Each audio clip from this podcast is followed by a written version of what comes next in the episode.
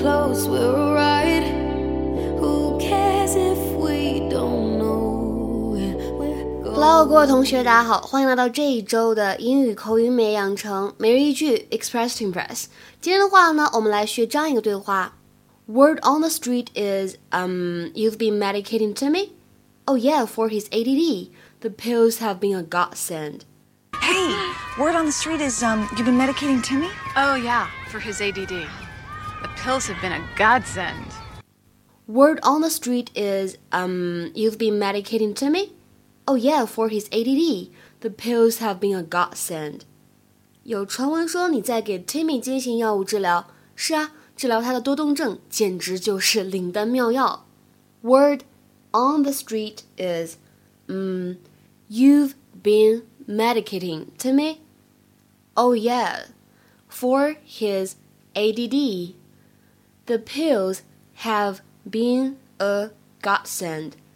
我们在读这句话的时候呢，注意一下当中的 street 和 is 可以做连读处理。当中的话呢，如果是读美音，这个 t 可以呢稍微有一些浊化的现象。Word on the street is, word on the street is。还有就是注意一下这个 been 和 a 可以做连读的处理。Been a, the pills have been a godsend. The pills have been a godsend. 什么叫做 word on the street is？表示的是传言说什么什么，它呢相当于 rumor has it that 什么什么。比如说，rumor has it that he's seriously ill。Rumor has it that he's seriously ill。有传言称他病得不轻。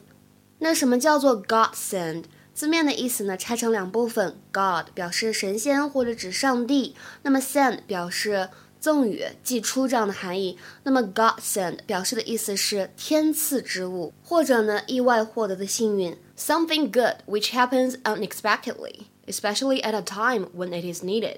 比如说，我们来看下面这两个例句。第一个，The grant was a real godsend, especially considering the theater was due to close next month。 那笔钱简直怎么样呢？就是天助我也！在这个时间点上，在这个节骨眼上，下个月呢，本来剧院都要倒闭关门了。那我们再来看一下第二句话：I didn't want to hire her, but she's turned out to be a real godsend. I didn't want to hire her, but she's turned out to be a real godsend. 我本来不想雇佣她的，但是没成想怎么样呢？她居然成了我们的一员福将。好，接下来的话呢，我们来看一下今天的翻译练习。Pharmacists are a godsend when you don't feel sick enough to call the doctor. doctor。什么意思呢？欢迎各位同学的踊跃留言。今天的节目呢，我们就先讲到这里了，拜拜。